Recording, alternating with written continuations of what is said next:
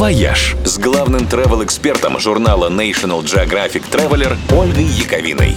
Всем привет! В эти выходные случится очередной красный день календаря годовщина Октябрьской революции. И хоть это уже и не праздник никакой, да и Советского Союза давно нет, но в наследство от него России досталась достопримечательность, которая стала нашим символом в не меньшей степени, чем матрешка.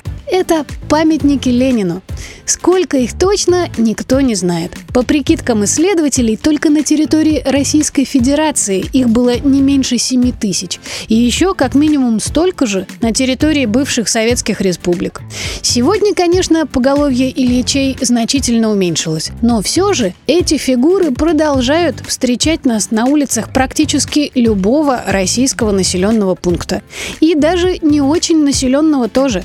Бюст Ленина, например, можно обнаружить даже в Антарктиде, на полюсе недоступности, куда его притащили советские полярники в 50-х. Большинство памятников, конечно, ничего интересного из себя не представляют, но есть и по-настоящему примечательные. В Волгограде, например, стоит Ленин ростом 57 метров. Это самый большой в мире памятник реальному человеку. А в Улан-Удэ на постаменте, как на плахе, одна только голова, зато высотой с пятиэтажку. В Ухте, на горе над городом, тоже только огромная голова. Узнаваемый профиль сделан из металлических труб с подсветкой и горит в ночи, как маяк. А вот в Саратове, на улице Астраханской, дедушка был бы самым обыкновенным, в пиджаке и с протянутой рукой, если бы однажды кто-то не выкрасил ему пиджак в малиновый цвет.